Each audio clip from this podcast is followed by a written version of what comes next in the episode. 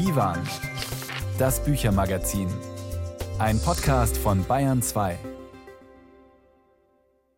Heute mit Judith Heidkamp und Nils Beindker. Und mit einer Sonderausgabe von der Leipziger Buchmesse, wo seit Donnerstagmorgen durchgehend Programm vom großen ARD-Forum kommt. Ein großer, runder, blauer Bereich in Halle 2 mit viel Platz, wo die Landesrundfunkanstalten sich abwechseln und wo all die spannenden Schriftsteller und Schriftstellerinnen, die zu dieser Messe kommen, erzählt haben von ihren Themen und von ihren Büchern. Für den Bayerischen Rundfunk waren Nils und ich dabei. Genau, und wir hatten drei sehr interessante Gäste mit neuen Büchern. Wir hatten zu Gast Eva Gesine Bauer mit einer großen Maria Callas Biografie, Marc Ellsberg mit einem Klimathriller und Gabriel Zuchtriegel, der seit 2021 Direktor des Archäologieparks in Pompeji ist, mit einer Liebeserklärung an sein Fach, an die Archäologie. Man könnte auch sagen, vom Zauber des Untergangs, von der Verführung am Klima zu schrauben und von der Leidenschaft auf der Opernbühne. Und mit der fangen wir an. Genau, denn sie war und sie ist in gewisser Hinsicht die modernste aller Frauen, aber in ihr lebt eine Frau der Antike, fremdartig, geheimnisvoll und magisch, was furchtbare innere Kämpfe in ihr auslöst. Das sagte der italienische Filmregisseur Pier Paolo Pasolini über Maria Callas, über eine der bedeutendsten Opernsängerinnen des 20. Jahrhunderts, vielleicht sogar überhaupt in der Geschichte des Musiktheaters. In diesem Jahr im Dezember jährt sich der Geburtstag von Maria Callas zum 100. Mal und die Münchner Schriftstellerin Eva Gesine Bauer erzählt ihr Leben in einer großen Biografie. Mit der war sie zu Gast auf der ARD-Bühne, auf dem ARD-Forum, auf der Leipziger Buchmesse. Und die Frage, die Eva Gesine Bauer für die wichtigste hält, ist die, was hat Maria Callas einzigartig werden lassen? Ich habe die Biografin gefragt, wie sie sich dieser Frage genähert hat. Ich habe versucht, etwas zu leisten, was bisherigen Biografien nicht geleistet haben. Es gibt ja so viel über sie, dass es schwer ist, da äh, nicht repetitiv zu sein und wirklich einen neuen Standpunkt zu finden. Ich habe nicht einen Standpunkt gesucht, sondern viele Standpunkte. Ich habe versucht, sie aus den Blickwinkeln von Menschen zu sehen, die bisher in ihren Biografien keine Rolle spielten. Zum Beispiel aus dem Blick von Richard Burton, dass er sie gut kannte und sich ziemlich kritisch bis abfällig über sie geäußert hat erleuchtet durchaus einen Aspekt ihrer Persönlichkeit, nämlich dass sie privat langweilig war und privat nichts zu sagen hatte. Und das ist für mich ohnehin durch die vielen Standpunkte das Interessante, auch die Tochter von Toscanini sagte das, dass hier zwei ganz unterschiedliche Personen unterwegs sind und die wollte ich beide aus verschiedenen Standpunkten beleuchten und nicht nur aus einem einzigen. Sie erzählen ja auch manchmal in verschiedenen Rollen. Da ist dann die Maria und der steht dann die Callas gegenüber. Also äh, es geht nicht nur darum, dieses Leben in ganz vielen Blickwinkeln zu erzählen, sondern auch die Widersprüche in diesem Leben selber auch im Erzählen zu benennen. Für mein Gefühl wird eine Biografie dadurch interessant für den Leser, zumindest wird für mich als Leserin, und ich lese extrem viel, eine Biografie dadurch spannend, dass sie über die Person hinausweist, dass der Leser oder die Leserin darin etwas von sich entdecken kann. Und ich vermute, dass die meisten von uns irgendwo diese zwei Seelen in ihrer Brust spüren. Nur die meisten von uns kommen damit ganz gut zu Rande, weil die zwei Seelen sich immer wieder verständigen und sagen, ich halte dich schon aus. Und bei Maria Callas war das so, dass da ein so tiefer Widerspruch war, den fast jeder, der sie erlebt hat, spürte.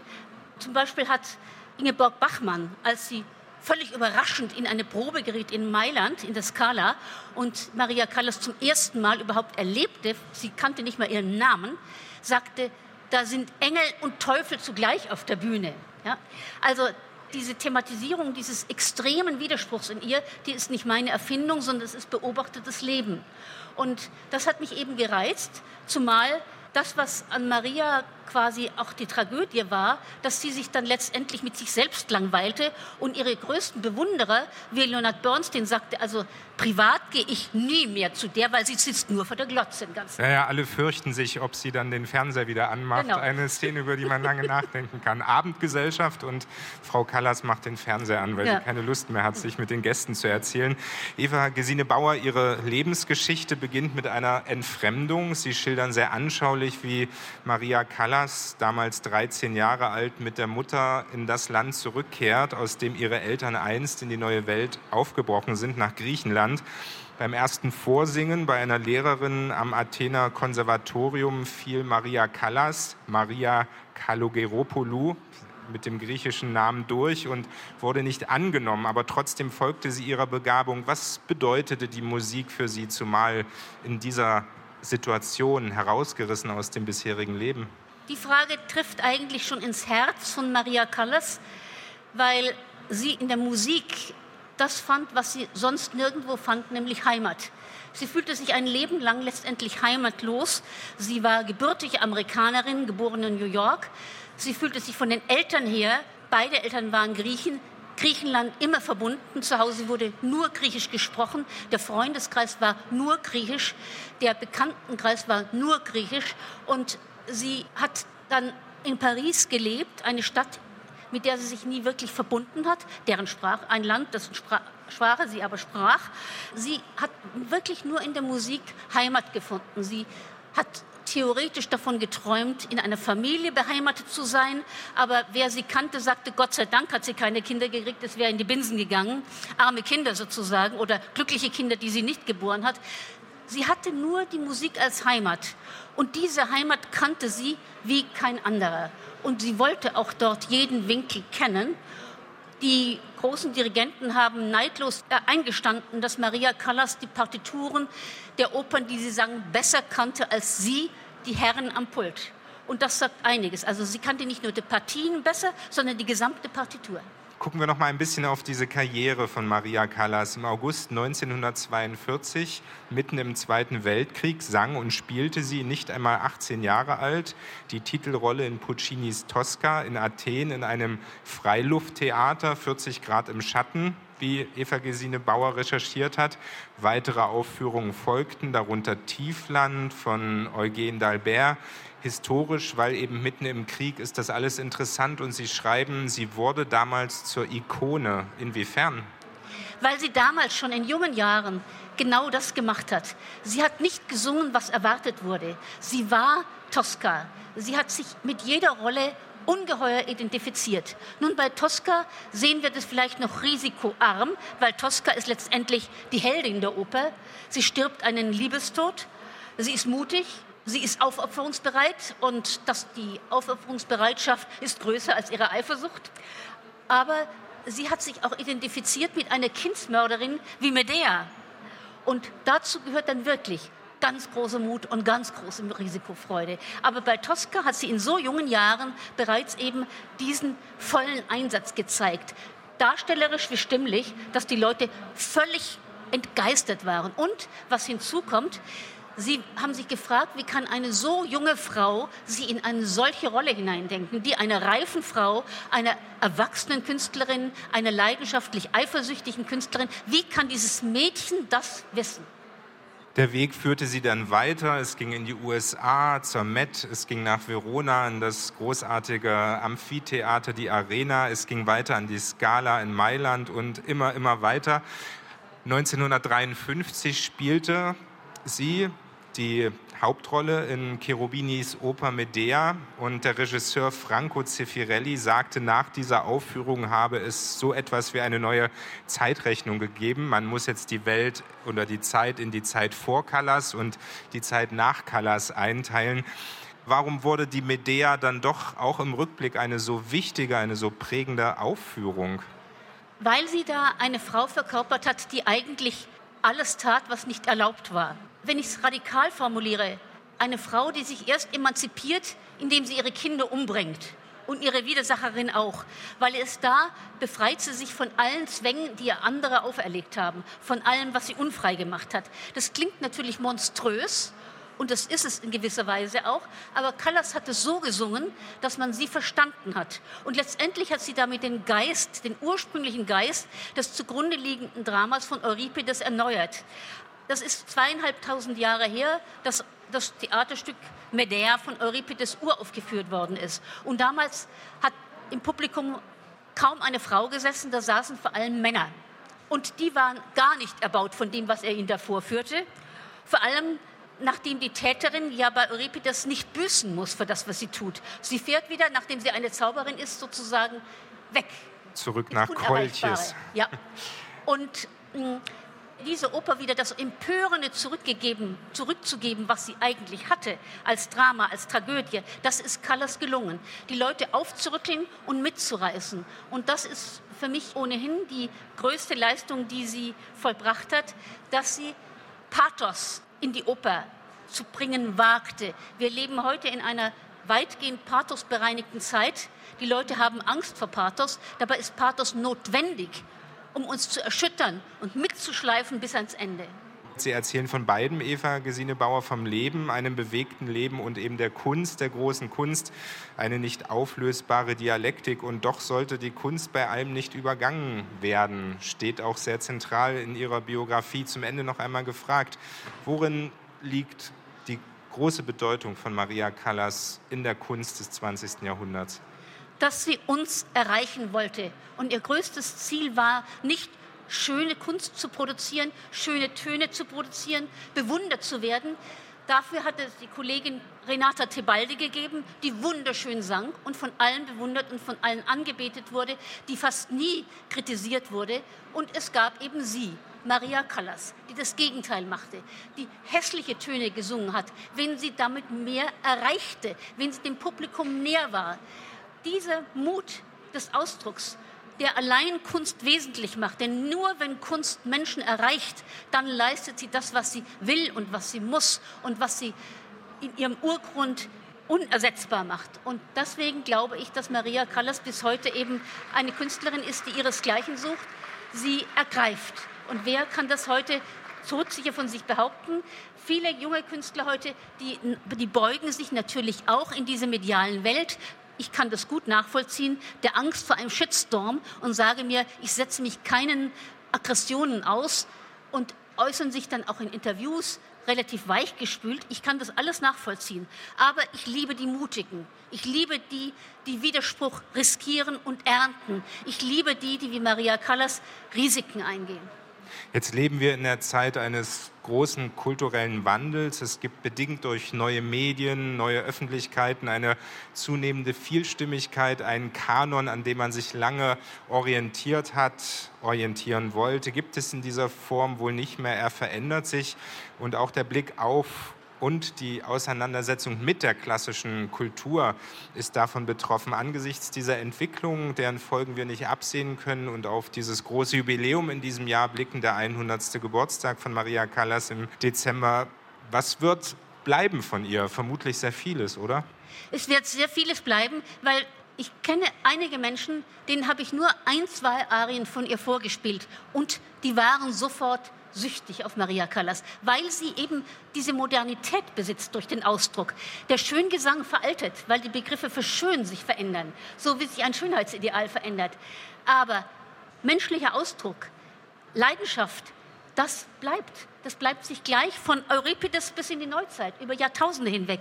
Und dann gibt es noch ein Element an ihr, was wir vielleicht spüren, denn es braucht keine Worte und es braucht auch keine Bildung, um das zu erleben. Sie war eine intuitive Künstlerin. Intuition ist ein schwieriges, schwieriger Begriff. Ihn mit Bauchgefühl zu übersetzen, ist nicht korrekt und auch nicht weiterführend. Die Intuition ist etwas, was von irgendwoher gespeist werden muss. Die Intuition ist nicht einfach da, die hat eine Quelle. Und die Quelle ist etwas, was in unserem Unbewussten schlummert und sich daraus bedient. Und bei ihr war es eben dieser tragische Konflikt. Sie trug die Tragödie in sich. Und ich glaube, jeder von uns, der seiner Intuition gehorcht, kapiert irgendwann, wenn er mal in sich geht, ich weiß, das ist vielen zu weit, aber es bringt was, der merkt, dass da in ihm drin etwas Unbewusstes ist, das ihm Kraft gibt, jeden von uns. Und sich auf diese eigentliche Quelle der Intuition zu berufen, kann man von Maria Callas lernen, auch wenn man ihr einfach nur zuhört.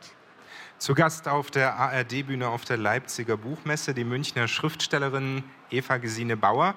Maria Callas, die Stimme der Leidenschaft, heißt ihre große Biografie der berühmten Sängerin. Callas hören, Callas lesen, erschienen ist das Buch beim Beck Verlag. Eva Gesine Bauer, vielen Dank für Ihre Zeit, den Besuch und das Gespräch. Danke. Nils Beinker mit Eva Gesine Bauer und vielen Menschen im ARD-Forum in Halle 2 der Leipziger Buchmesse. Das ist so ein offener Bereich. Da kommen viele hin, weil sie ganz genau ins Programm geguckt haben und sich das ausgesucht haben. Aber viele kommen natürlich auch einfach vorbei und bleiben stehen und hören zu weil sie sich vom Gespräch packen lassen oder weil sie eben genau in diesem Moment ihr Interesse für Maria Callas entdecken. Ja, und auch bei dir, Judith, war viel Publikum am ARD-Forum. Du hattest Marc Ellsberg zu Gast und unter den Zuhörerinnen und Zuhörern viele seiner Fans. Und als auf der Bühne alles richtig in Position war, habt ihr beide über Marc Ellsbergs Klimathriller Celsius gesprochen. So, jetzt sind alle am richtigen Ort im richtigen weißen Sessel auf dem blauen Bühnenrund des ARD-Forums. Das Büchermagazin Divan von Bayern 2 kommt vom ARD-Forum der Leipziger Buchmesse. Ich bin Judith Heidkamp und ich sitze hier in einer Runde mit vielen, vielen Zuhörerinnen und Zuhörerinnen, Lesern und Leserinnen. Einige haben was zum Sitzen erwischt, aber nicht alle. Viele müssen stehen. Und wir sind alle gespannt auf den Mann, für den wir alle gekommen sind, der Spannungsprofi und Bestsellerautor Marc Ellsberg. Herzlich willkommen. Danke, dass ich da sein darf.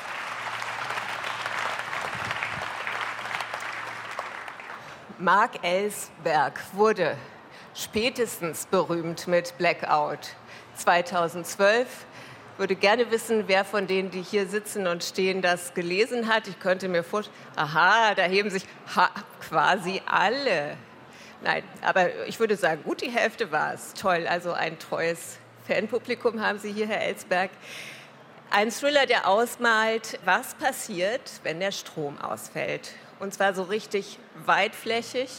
Dann geht nämlich nicht nur das Licht aus, dann geht ganz viel anderes nicht mehr, was wir eigentlich für selbstverständlich halten. Technik- und Gesellschaftsfragen, das sind die Dinge, die die Wissenschaftsthriller von Mark Ellsberg beschäftigen. Und es war ja klar, dass die Klimaerwärmung jetzt irgendwann mal dran war. Musste irgendwann, habe ich mir auch gedacht. Aber ich habe lange nicht gewusst, wie ich es anfassen soll. Jetzt ist es der Fall mit Celsius. Und die Abgründe, um die es hier geht, die sind ja schon sehr tief. Aber das Schöne ist, Mark Ellsberg hat eine Lösung für das Problem. Beziehungsweise die Chinesen haben eine Lösung, eine technische Lösung. Damit startet Celsius, dessen erste zwei Sätze lauten, die rasen direkt auf uns zu, so hatte Chen nicht sterben wollen. Wie ist die Ausgangslage in Celsius, Herr Ellsberg?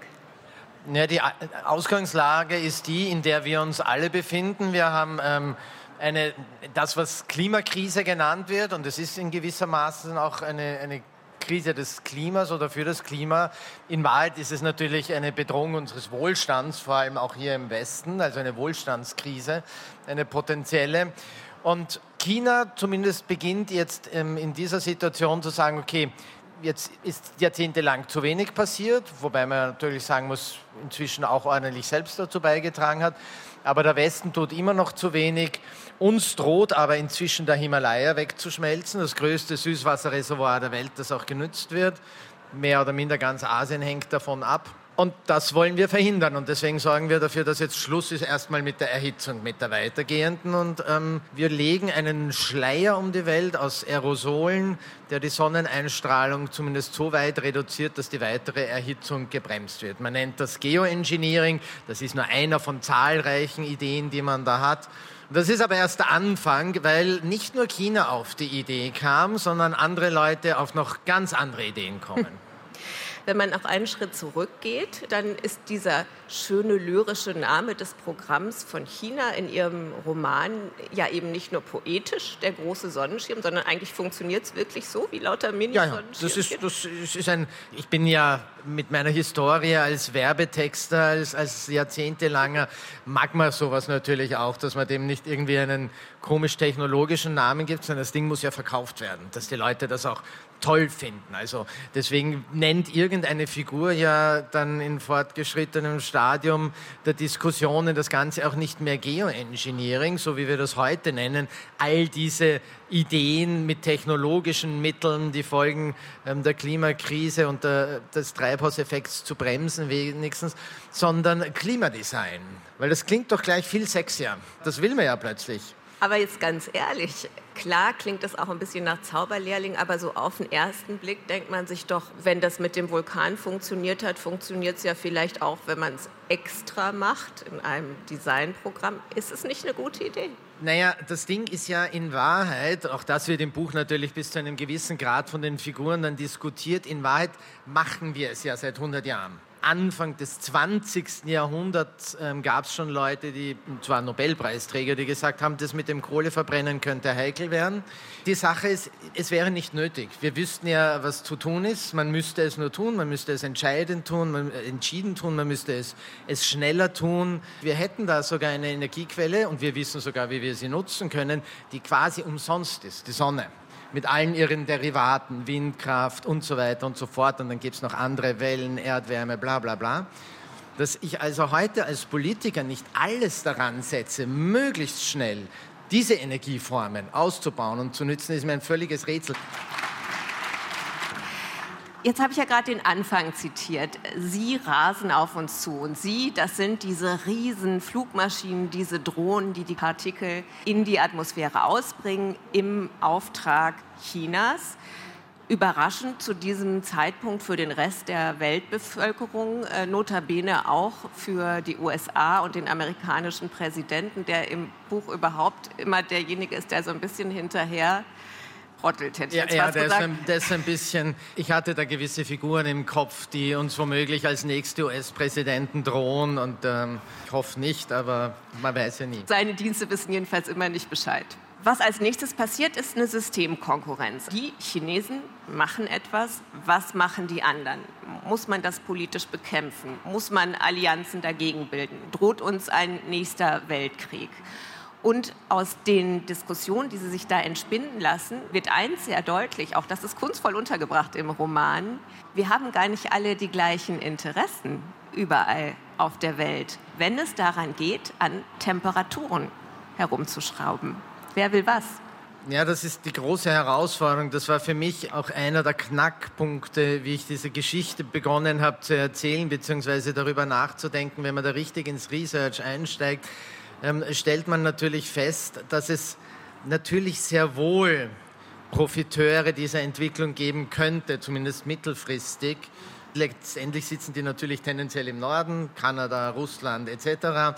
Und es ist kein Zufall, dass Russland seit Jahren intensiv Unsummen in den Ausbau der gesamten Nordpassagehäfen investiert, dass der damals noch Innenminister erklärt hat, neue Städte gründen zu wollen in, in Gebieten, die heute eigentlich noch relativ unwirtlich sind, aber wo man weiß, in 30, 40, 50 Jahren ähm, haben die dort halt Wohnbedingungen, wie sie sie heute ja. ähm, an der Krim oder so hätten. Und Heute ist es zu kalt, dann wird es angenehm sein. Und dann wird es angenehm. Und das ist natürlich auch etwas, was sich andere aber in der Geschichte auch beginnen zu überlegen. Wo sitzen denn eigentlich die wohlhabendsten Staaten der Welt, die wohlhabendsten Volkswirtschaften? Und überlegen wir mal, Nordamerika, Europa, China, Japan. Das sind so die erfolgreichsten Volkswirtschaften der letzten Jahrzehnte, der letzten zwei Jahrhunderte eigentlich die decken sich interessanterweise mit einer gewissen Klimazone. Und es gibt immer mehr ähm, Studien und Arbeiten, die zeigen, das ist vielleicht kein Zufall. Dann könnten vielleicht doch andere Leute auf die Idee kommen, im Zeitalter des Anthropozäns, wo wir jetzt verstehen, wie Klimazonen entstehen, wie Klimazonen sich verschieben, dass man da irgendwas in die eine oder andere Richtung drehen könnte, zu seinen oder anderer Gunsten. Und da Sie nun in diesem Buch zumindest alle damit anfangen, am Klima herumzuschrauben, entstehen Interessensgegensätze. Das ein Verdienst dieses Buches ist, damit zu spielen und das klar zu machen. Dieses Geoengineering hat ja immer ganz lange Zielräume, während menschliche Politik meistens in Legislaturperioden denkt. Ne? Also wenn, müsste man richtig lange damit ja, ja, das wird, das wird ja auch irgendwann diskutiert. Also zumindest diese Ideen des Solar Radiation Management, wie es im Buch gemacht wird, dass man eben quasi einen Vulkanausbruch simuliert, indem man diese Partikel in der Atmosphäre verteilt und die werden automatisch verteilt über die globalen Luftströme. Also das kann man gar nicht regional beschränken ähm, in dieser Höhe dann müsste man das über Jahrzehnte hinweg machen. Und das wäre natürlich eine spannende Herausforderung für die Politik, weil äh, die Frage ist, welches politische Projekt ist uns eigentlich in den letzten Jahrhunderten geglückt, das man über Jahrzehnte hin konsequent aufrechterhalten hat. Wobei im Buch auch eine Antwort darauf schon gegeben wird ähm, von einer Person, dass es das sehr wohl gab, nur die verrate ich jetzt natürlich nicht. Buch sind ja alle Leser und Leserinnen das ist echt alles komplex. Wie packt man das in einen spannenden Thriller? Also ich glaube, Bücher wie meine muss man bis zu einem gewissen Grad planen. Und in dem Fall, es gab zwei Herausforderungen bei dem Thema, über das alles erzählt scheint. Wir kriegen es jeden Tag in den Medien. Es gibt ein eigenes Genre mittlerweile, Climate Fiction, Cli-Fi. Wie erzählst du da noch eine Geschichte, die es noch nicht gibt? Wo ist ein, ein erzählerischer Hebel, der nochmal eine, eine Überraschung bringt, eine völlig neue Perspektive? Wie drehst du das um 180 Grad, das Ganze? Das war die eine Herausforderung. Und die zweite Herausforderung, eine, eine spannende handwerkliche, war das Zeitparadoxon. Weil ein Thriller oder ein Krimi spielt im Allgemeinen in sehr kurzer Zeit. Ein paar Stunden bis ein paar Tage. Und das Klima spielt über Jahrzehnte.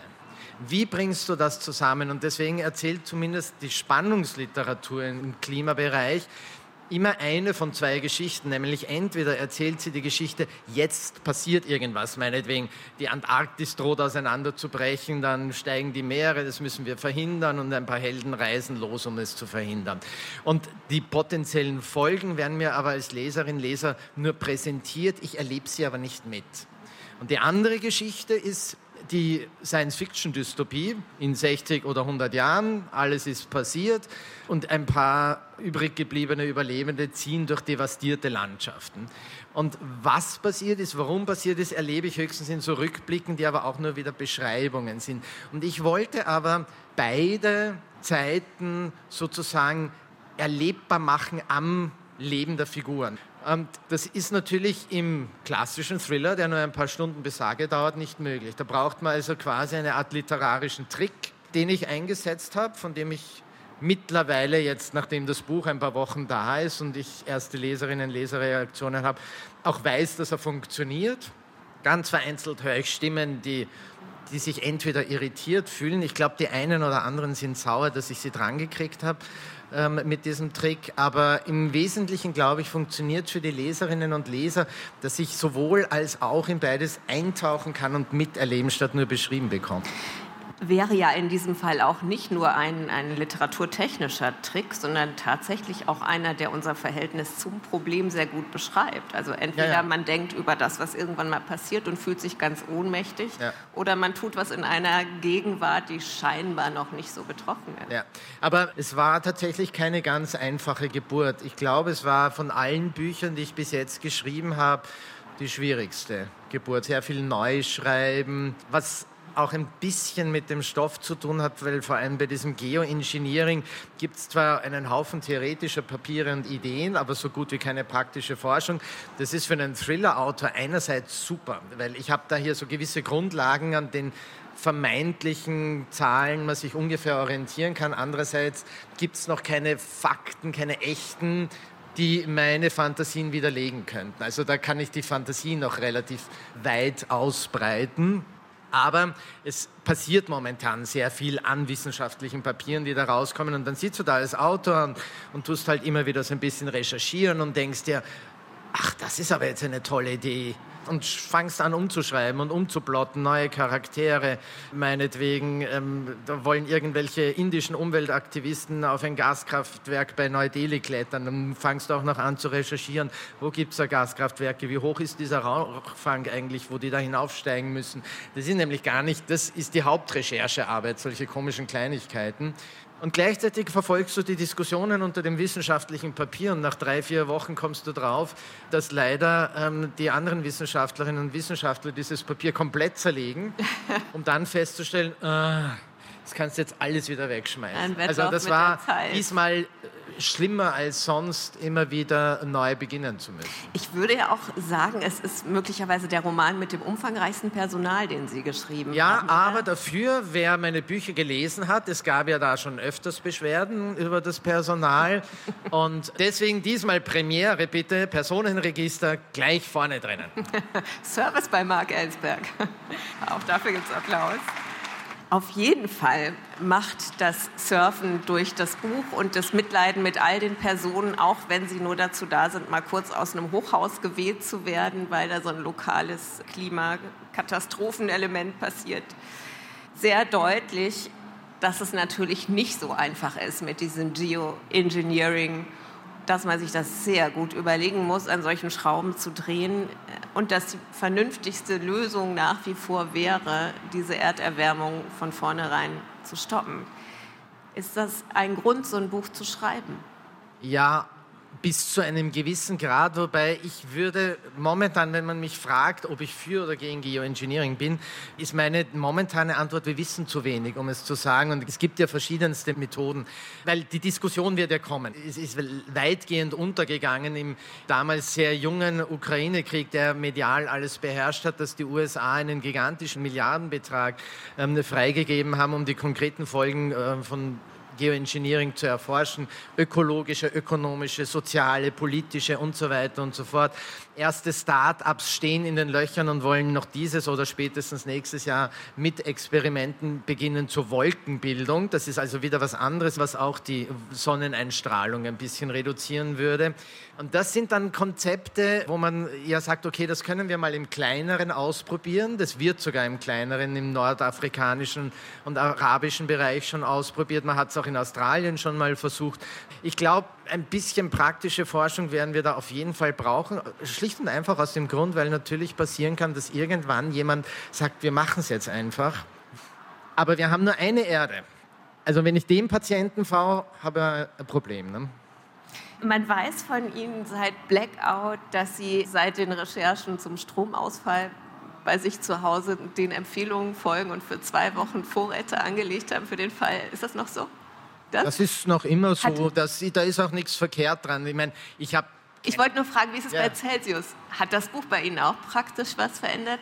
Ich kann mit dem Narrativ nichts anfangen. Im Gegenteil, ich finde das sogar eine relative Sauerei. Und wir wissen ja, dass es da ein paar geniale, unter anderem Kommunikationskampagnen der fossilen Industrien in den 90er und Nuller Jahren gab. Irgendwann in den Diskurs eingeführt wurde, sehr geschickt von den fossilen Industrie, der Begriff Klimawandel.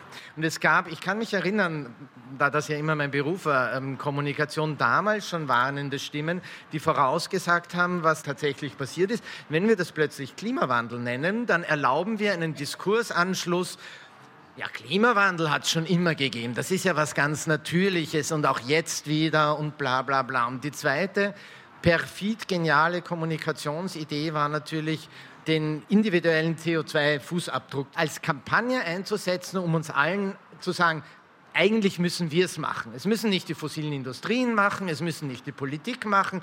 Du musst aufhören, Fleisch zu essen, du musst aufhören, mit dem Auto zu fahren. Das ist aber in Wahrheit so, als würde ich den Süchtigen sagen, ihr seid schuld, statt gegen die Dealer vorzugehen. Und seitdem bewegt sich immer weniger. Und wie gesagt, wenn man mich heute fragt, was ich als Einzelner fürs Klima tun kann, dann ist meine Antwort sicher nicht, ich fahre weniger mit dem Auto. Gut, ich fahre nicht viel mit dem Auto in einer Großstadt, wäre es blöd, mit dem Auto zu fahren. Ich bin einfach schneller zu Fuß mit den Öffis oder mit dem Fahrrad. Die eigentliche Maßnahme, die wichtigste, wäre, jene Leute zu wählen, die das Ganze vorantreiben, statt jene, die es verhindern, blockieren, wegreden wollen. Also ich nenne jetzt keine Namen, aber jeder weiß, wer gemeint ist. Viele Anstöße von Marc Ellsberg. Klima ist Kommunikation, das nehmen Sie aus diesem Gespräch mit und das nehmen Sie ganz bestimmt auch aus diesem Roman mit. Wir sind durch mit unserer Redezeit. Ich sage ganz vielen Dank. Marc Ellsberg, Celsius ist mit 600 Seiten erschienen bei Blanc Vallée. Danke, dass Sie da waren. Dankeschön. Judith Heidkamp im Gespräch mit Marc Ellsberg. Das Büchermagazin Divan, heute von der Leipziger Buchmesse. Ja, klare Ansagen zur Klimapolitik waren das. Also ein Blick in eine hoffentlich zu bewältigende Zukunft. Climate Fiction auf dem Stand der Wissenschaft und für die Leipziger Buchmesse war das auch ein besonderes Anliegen in diesem Jahr. Es gab eine ganze Reihe von Veranstaltungen, die sich mit dem Thema Klima befasst haben als Klimabuchmesse. Und Marc Ellsberg war als Wiener natürlich auch ein prominenter Vertreter des Gastlandes Österreich. Extreme Naturerscheinungen, Dürren, Tornados, Vulkanausbrüche, die spielen in Celsius eine große Rolle naturgemäß. Und auch im folgenden Gespräch ging es zentral um einen Vulkanausbruch. Aber im Blick zurück. Der Archäologe Gabriel Zuchtriegel war im Gespräch mit Nils Beinker. Sein Buch heißt Vom Zauber des Untergangs, was Pompeji über uns erzählt. Ja, und Gabriel Zuchtriegel kennt diesen Ort sehr gut. Er ist seit 2021 Direktor des Archäologieparks in Pompeji. In unserem Gespräch auf dem ARD-Forum auf der Leipziger Buchmesse hat er zunächst sehr anschaulich geschildert, wie sich die Naturkatastrophe, der Ausbruch des Vesuvs im Jahr 79 nach Christus ereignet hat. Also erstmal anfangs, es ging ja um den Vesuv-Ausbruch. Es gibt keine Lava in Pompeji. Keine Lava. Das wird, oft gedacht, die Stadt wurde von Lava irgendwie zugeschüttet. Das ist es waren nicht Asche und Steine. Es waren erstmal Steine, also man muss sich es vorstellen wie eine gewaltige Explosion. Der, der Berg fliegt in die Luft. Äh, zwei Kubikmeter Material werden über fast zwei Tage in die Luft äh, geschleudert. Es bildet sich eine riesige Säule, so pilzförmig dann. Und es fängt an, diese Lavasteinchen zu regnen am Mittag des ersten Tages. Die, die sind relativ leicht, also die sind nicht tödlich. Dazwischen fliegen größere Brocken, die durchaus tödlich sein können. Und die Leute wissen ja überhaupt nicht, was los ist. Ja, die haben überhaupt nicht damit gerechnet. Man wusste nicht mehr, es war nicht mehr klar, dass das ein Vulkan ist. Und ja, viele machen das, was man intuitiv tun würde. Also die flüchten sich unter Dächer in Häuser, was dann fatal ist. Denn das dauert und dauert und die ganze Nacht, ja, bis zum frühen Morgen des nächsten Tages, das heißt fast 20 Stunden Steinregen. Diese Schicht steigt Zentimeter um Zentimeter und erreicht zwei, drei Meter Höhe. Manche Leute, die sich in Räumen untergestellt haben, können nicht mehr raus. Die Türen sind äh, verschüttet. Manche Dächer stürzen ein. Das Ganze begleitet auch von Erdbeben. Viele fliehen, es schaffen auch viele, ja, das ist auch ein Ergebnis unserer Forschung. Aber das Schlimmste kam noch nicht. Das Schlimmste war, kommt in dem Moment, in dem diese 30 Kilometer hohe äh, Säule aus, aus, aus Lavasteinchen und Asche anfängt in sich zusammenzubrechen, unter dem Gewicht, des, im eigenen Gewicht. Und das sendet Schockwellen aus am Fuß dieser Säule die sich mit ca. 100 Stundenkilometer ausbreiten. Das sieht aus wie eine Lawine, muss man sich das vorstellen, aus heißer Asche bis zu 400 Grad. Und die Leute, die in Pompeji noch äh, überlebt haben bis zu dem Zeitpunkt, die nicht, das nicht weggeschafft haben, die sterben dann sofort an, an dem Hitzeschock und werden von dieser heißen Asche um, umschlossen, die dann hart wird. Es wird also richtig harter Boden. Und so in den 1860ern machen die Archäologen eine fundamentale Entdeckung. Denn was passiert? Der Körper wird eingeschlossen, das organische Material, also der Körper selbst, aber auch der Stoff, Haare zersetzt sich, zerfällt. Es bleiben es Hohlräume. Bleibt ein Hohlraum. Und die Archäologen, wenn man, man gräbt ja immer von oben nach unten, irgendwann findet man dann ein Loch und das ist die höchste Stelle dieses Hohlraums. Und dann haben die irgendwann angefangen zu kapieren und Gips da rein zu gießen und dann füllt man diesen Hohlraum aus und es ist erstaunlich, wie genau dieser Abdruck dann ist. Und man kann also heute in Pompeji, das ist wirklich einzigartig, teilweise, es ist nicht immer möglich, ja, aber manchmal, wir haben etwa 100 Abgüsse von äh, Menschen, Kindern, Frauen. Ein schlafender Junge, von dem sie erzählen. Er sieht, sieht aus wie schlafend. man kann den wirklich ins Gesicht schauen und man sieht die Frisur, man sieht den Ausdruck, man sieht die Kleider, man sieht das Gewebe teilweise des Stoffes, man sieht die Möbel. Teilweise ist das möglich, ja. Das Bett mit der ungemachten Decke drauf. Das ist fast wie eine Schwarz-Weiß-Fotografie einer Welt der Antike, von der wir ansonsten sowas überhaupt nicht haben.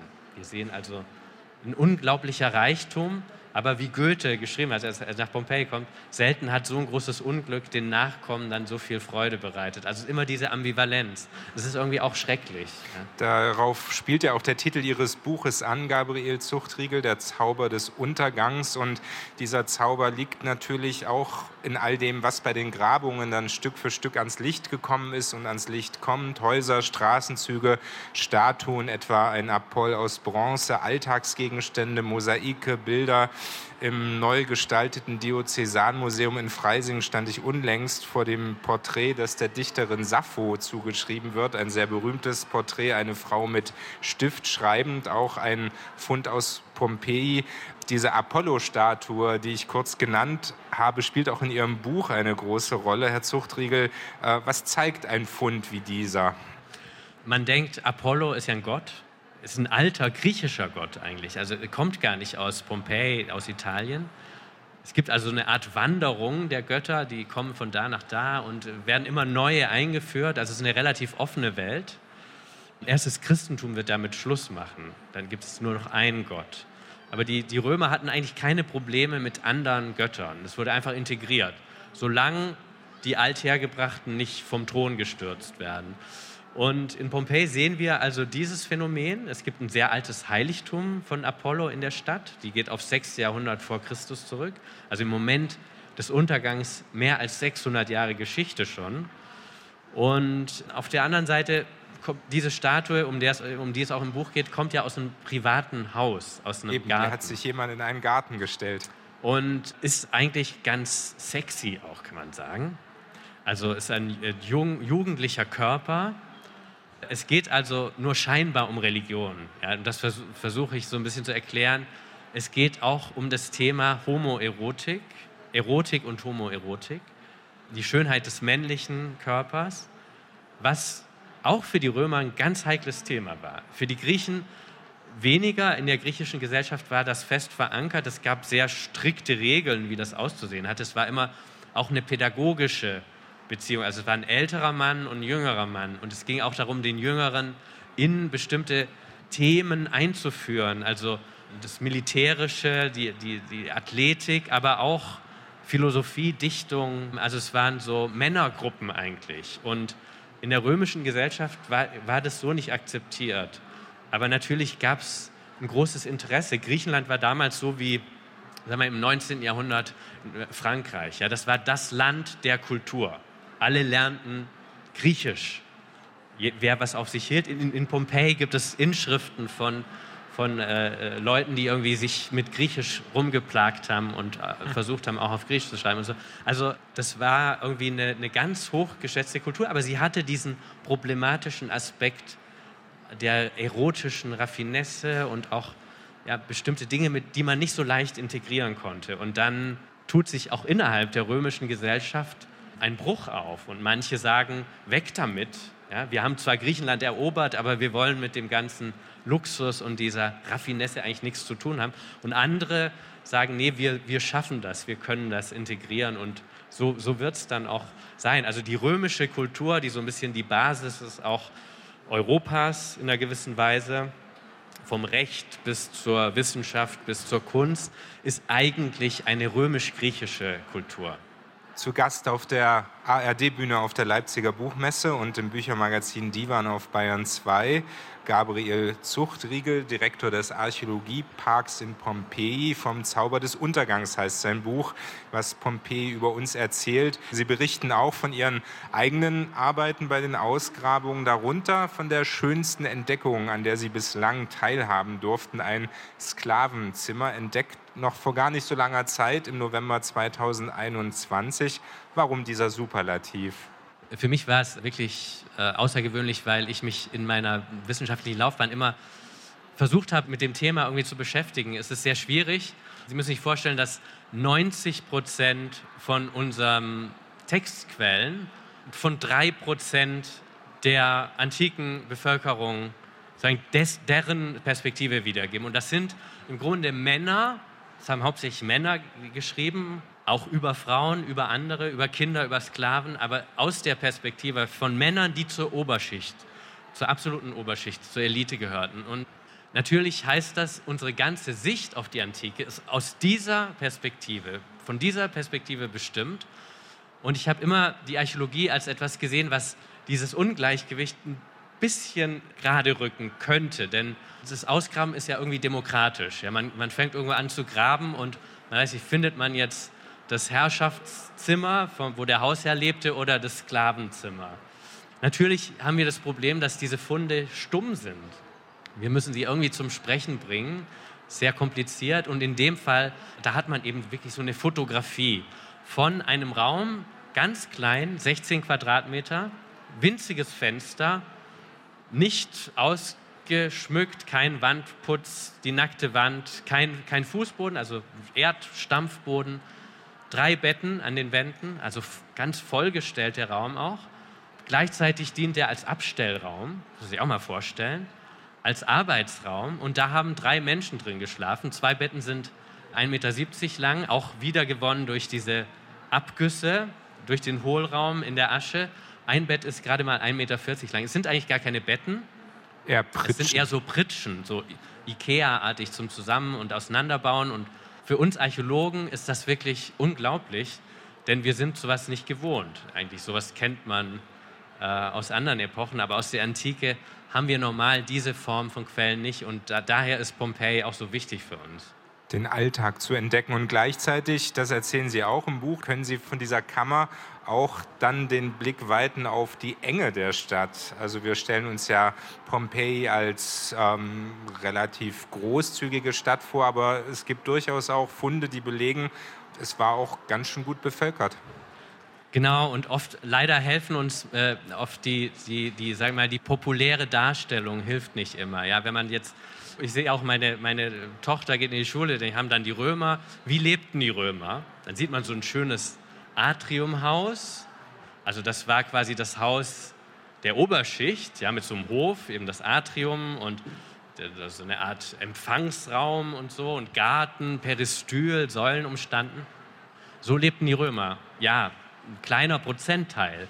Wenn man sich Pompeji anguckt, sieht man, dass diese Art des Wohnens das waren nur 20 Prozent der Wohnungen. Also 80 Prozent lebten in ganz anderen Häusern, manchmal winzigen Zweiraumwohnungen oder mit so einem Zwischengeschoss, wo man dann schlief. Unten wurde gearbeitet, gegessen, gelebt.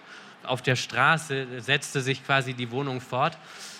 Das ist was, was oft fehlt. Und, und wenn man mit dieser Perspektive durch Pompeji geht, sieht man eigentlich eine andere Stadt.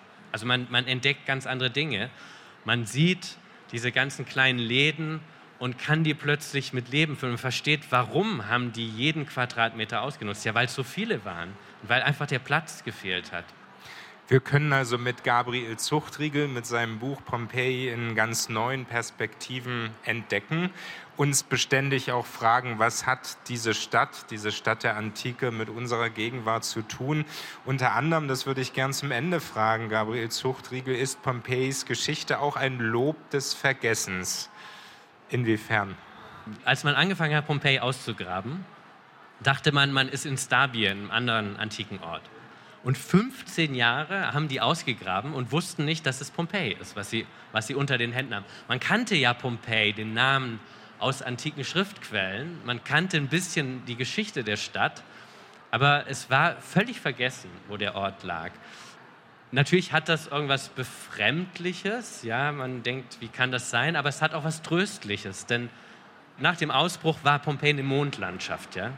Manche Leute kehrten zurück und versuchten in dieser Mondlandschaft nach Habseligkeiten zu graben, versuchten ihr Haus wiederzufinden. Es war nur noch so ungefähr erkennbar, wo die Stadt lag. Und der Kaiser, damals der römische Kaiser Titus, schickte eine Art Kommission dahin und sagte, guckt mal, das kann man doch wieder aufbauen, oder? Wenn wir so ein bisschen finanzieren, ja. Und die kamen zurück und haben gesagt, da lässt sich nichts machen. Es ist eine Mondlandschaft und da, da gibt es kein Leben mehr. Und Pompeji wurde dann aufgegeben. Und die Leute, die überlebt haben, wurden in anderen Orten angesiedelt. Und langsam erobert sich die Vegetation dieses Land zurück. Und aus dieser Vulkanerde wird eine un ungeheure Vegetation und, und Weinanbau und Schafsweiden und Wälder und so. Und diese Landschaft, da entdeckt man dann irgendwann, darunter liegt ja eine Stadt. Und irgendwann kapiert man auch dank einer Inschrift, dass diese Stadt Pompeji hieß. Und ich finde, dieses totale Vergessen hat auch was unheimlich Tröstliches, weil es bedeutet, es war dann doch nicht so schlimm. Also bisher wurden in zweieinhalb Jahrhunderten Grabungen etwa 1300 Opfer gefunden des Vesuvausbruchs.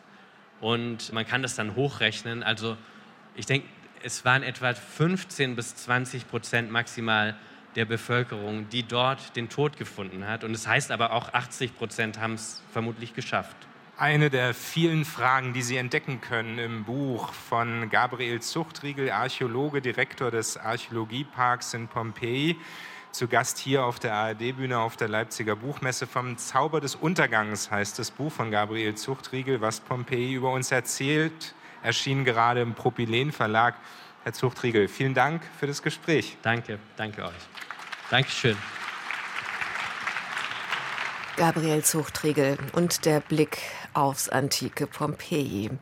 Das klingt total spannend. Warst du schon mal dort, Nils? Ich muss es gestehen, ich habe es leider bislang noch nicht geschafft. Also dieser Ort ist unendlich faszinierend und durch das Buch von Gabriel Zuchtriegel wird man geradezu ermuntert, sich diese Städte, diese historische Stadt anzuschauen. Kennst du Pompeji? Auch Warst du schon nicht. dort? Aber ehrlich gesagt, das wäre doch jetzt mal ein Projekt für nach der Messe, denn für uns ist ja jetzt quasi nach der Messe.